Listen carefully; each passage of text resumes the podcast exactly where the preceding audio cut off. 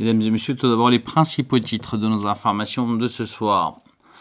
Le président Erdogan a effectué un entretien téléphonique avec le Premier ministre autrichien Karl Nehammer. Les forces armées turques neutralisent trois terroristes du PKK dans le nord de la Syrie.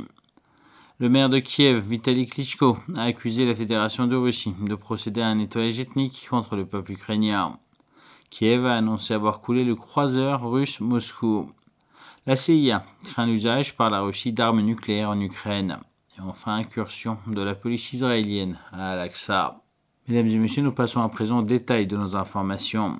Le président de la République turque Recep Tayyip Erdogan a effectué un entretien téléphonique avec le Premier ministre autrichien Karl Nehammer. Selon un communiqué de la direction de la communication de la présidence turque, la réunion portait sur les questions régionales, en particulier la guerre russo-ukrainienne qui dure depuis le 24 février et les relations turco-autrichiennes.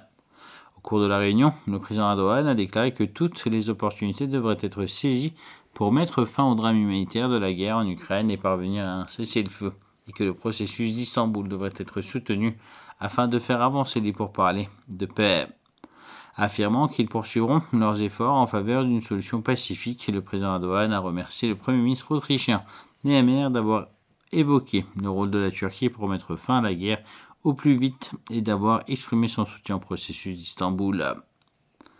Trois membres de l'organisation terroriste séparatiste PKK-YPG ont été neutralisés dans le nord de la Syrie. Dans le message partagé sur le compte Twitter, le ministère turc de la Défense nationale a déclaré que les tentatives de harcèlement et d'attaque des terroristes ne sont pas restées impunies. Nos commandos héroïques ont neutralisé trois terroristes du PKK YPG qui ont effectué des tirs de harcèlement dans les régions de Source de Paix et Rameau d'Olivier, a indiqué le ministère.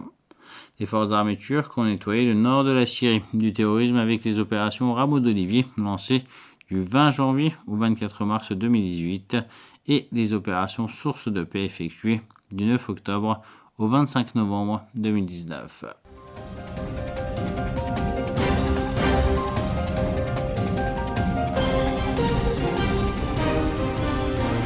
Nous continuons à vous présenter les informations en français sur les ondes de la TRT Radio La Voix de la Turquie. Le maire de Kiev, Vitaly Klitschko, a accusé la Fédération de Russie de procéder à un nettoyage ethnique contre le peuple ukrainien. Klitschko a visité le parc qui devait être baptisé Héros de Mariupol dans la capitale Kiev et a participé au programme de plantation d'arbres. Le maire a déclaré par la suite qu'il y avait une statue érigée au nom de l'amitié entre Moscou et Kiev, mais que la Russie avait lancé une attaque contre l'Ukraine. Il a affirmé que l'armée russe a perpétré un massacre contre le peuple ukrainien. Comment pouvons-nous parler d'amitié alors que la Russie nous attaque, procède à un nettoyage ethnique contre le peuple ukrainien, détruit le peuple ukrainien et les vies ukrainiennes s'est-il indigné? La Russie a signalé que le croiseur Moscou appartenant à la flotte russe en mer Noire a coulé. Le ministère russe de la Défense a fait une déclaration concernant le navire Moscou appartenant à la flotte russe en mer Noire que l'Ukraine a annoncé avoir détruit avec un missile Neptune. Alors que le croiseur Moscou remorquait vers le port de destination, il a perdu l'équilibre en raison de dommages à la coque à la suite de l'explosion de munitions lors d'un incendie. Le navire a coulé dans des conditions de mer orageuses, précise Moscou. Le communiqué rappelle que l'équipage du croiseur a été évacué vers les navires de la flotte en mer Noire dans la région. Le ministère de la Défense a signalé que les munitions ont explosé à cause de l'incendie sur le navire, ajoutant que l'incendie a été maîtrisé et les explosions de munitions ont été arrêtées. La déclaration indique que le navire était à flot et ajoute que la cause de l'incendie fait l'objet d'une enquête et le navire est conduit vers le port. Les autorités ukrainiennes ont annoncé avoir frappé le croiseur russe Moscou en mer Noire avec un missile Neptune le 13 avril et un incendie s'est déclaré sur le navire. Il y avait environ 510 personnes dans l'équipage du croiseur. Les médias ukrainiens ont rapporté que le croiseur Moscou, qui a attaqué les soldats ukrainiens sur l'île au Serpent dans les premiers jours de la guerre russo-ukrainienne qui a débuté le 24 février, a empêché les navires ukrainiens de quitter la côte lors de l'annexion illégale de la Crimée en 2014. Le croiseur Moscou est connu comme un navire équipé de 16 missiles antinavires d'une portée de 700 km, ainsi que du système de missiles de défense aérienne S-300. En 2015, le navire a dirigé la force opérationnelle permanente de la marine russe en Méditerranée et a servi à protéger la base aérienne militaire russe de Mehmin en Syrie.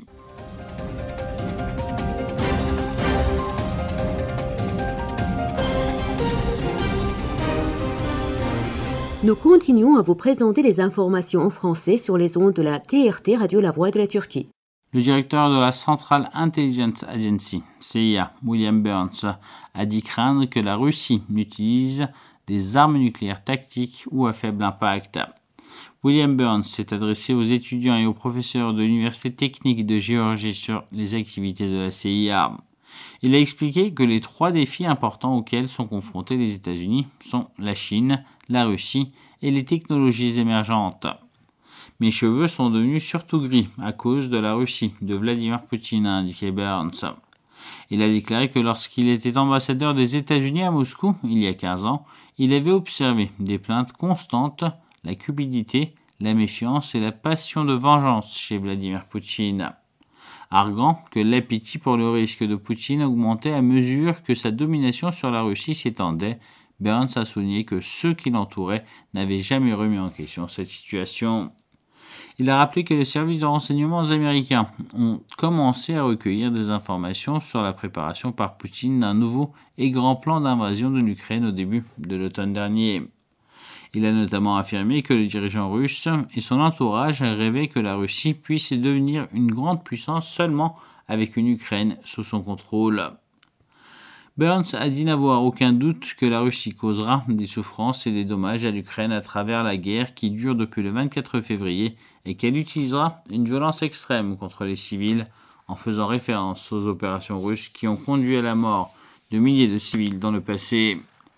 Dernièrement, le chef de la CIA a dit craindre que la Russie n'utilise des armes nucléaires tactiques ou à faible impact, car l'utilisation de l'énergie nucléaire fait partie de la doctrine russe en cas de difficulté. 90 Palestiniens ont été blessés lors du raid de la police israélienne sur Masjid al-Aqsa à Jérusalem-Est occupée.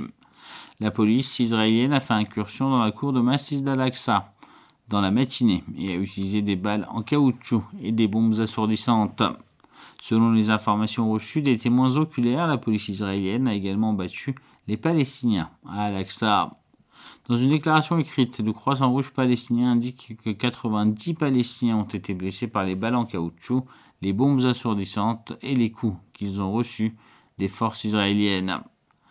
Le communiqué précise que les blessés ont été transférés dans les hôpitaux de la région. Mesdames et messieurs, c'était notre bulletin d'information sur les ondes de la radio La Voix de la Turquie.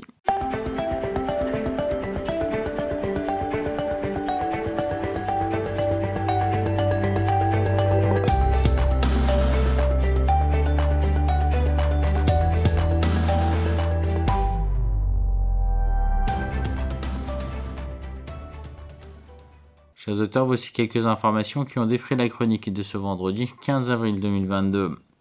Le quotidien Hurriyet titre L'accent a été mis sur la paix lors de la réunion critique. Le président de l'Égypte, Tayyip Erdogan, s'est entretenu par téléphone avec le premier ministre autrichien Karl Nehammer. Au cours de la réunion, Erdogan a déclaré qu'il fallait saisir toutes les occasions pour mettre fin au drame humanitaire de la guerre en Ukraine et parvenir à un cessez-le-feu, et que le processus d'Istanbul devait être soutenu afin de faire avancer les pourparlers de paix. Erdogan a affirmé qu'il poursuivrait leurs efforts en faveur d'une solution pacifique. Le journal Star titre La Slovaquie passe à l'action pour l'achat de drones armés Bayraktar TB2. Un autre pays souhaite se doter du drone armé de fabrication turque Bayraktar TB2 qui fait beaucoup parler de lui dans le monde. Le ministre slovaque de la Défense a annoncé que les négociations avec la Turquie pour l'achat du Bayraktar TB2 avait commencé. Le quotidien Inshafak titre Démarche de la Turquie concernant la patrie bleue. La Turquie vise à augmenter de 217 à 255 d'ici 2053 le nombre d'installations portuaires sur les routes maritimes, l'un des points clés du commerce international et de l'intégration dans le transport. En outre, les pratiques de port vert seront étendues et un taux élevé de ressources énergétiques renouvelables sera utilisé dans les ports. Le journal Haberturk titre Record dans les exportations de machines. Les exportations turques de machines ont battu un record avec 6,1 milliards de dollars au premier trimestre. Au premier trimestre, plus de 5% des exportations totales ont été réalisées vers la Russie et l'Ukraine malgré la guerre, tandis que plus d'un milliard de dollars de produits ont été envoyés vers l'Allemagne et les États-Unis. Et enfin, le quotidien Vatan titre Istanbul fait partie des villes les plus attractives du monde. La liste des villes les plus attractives de 2021 a été publiée. La liste des villes a été préparée en tenant compte de leur lutte contre le coronavirus, de leurs infrastructures, de leur durabilité, de leur économie et des défis d'attirer et d'accueillir les touristes tout en maintenant la qualité de vie de leurs habitants. Istanbul a également été incluse dans la liste préparée par la société de recherche britannique Euromonitor. Mesdames et messieurs, c'était la revue de la presse turque.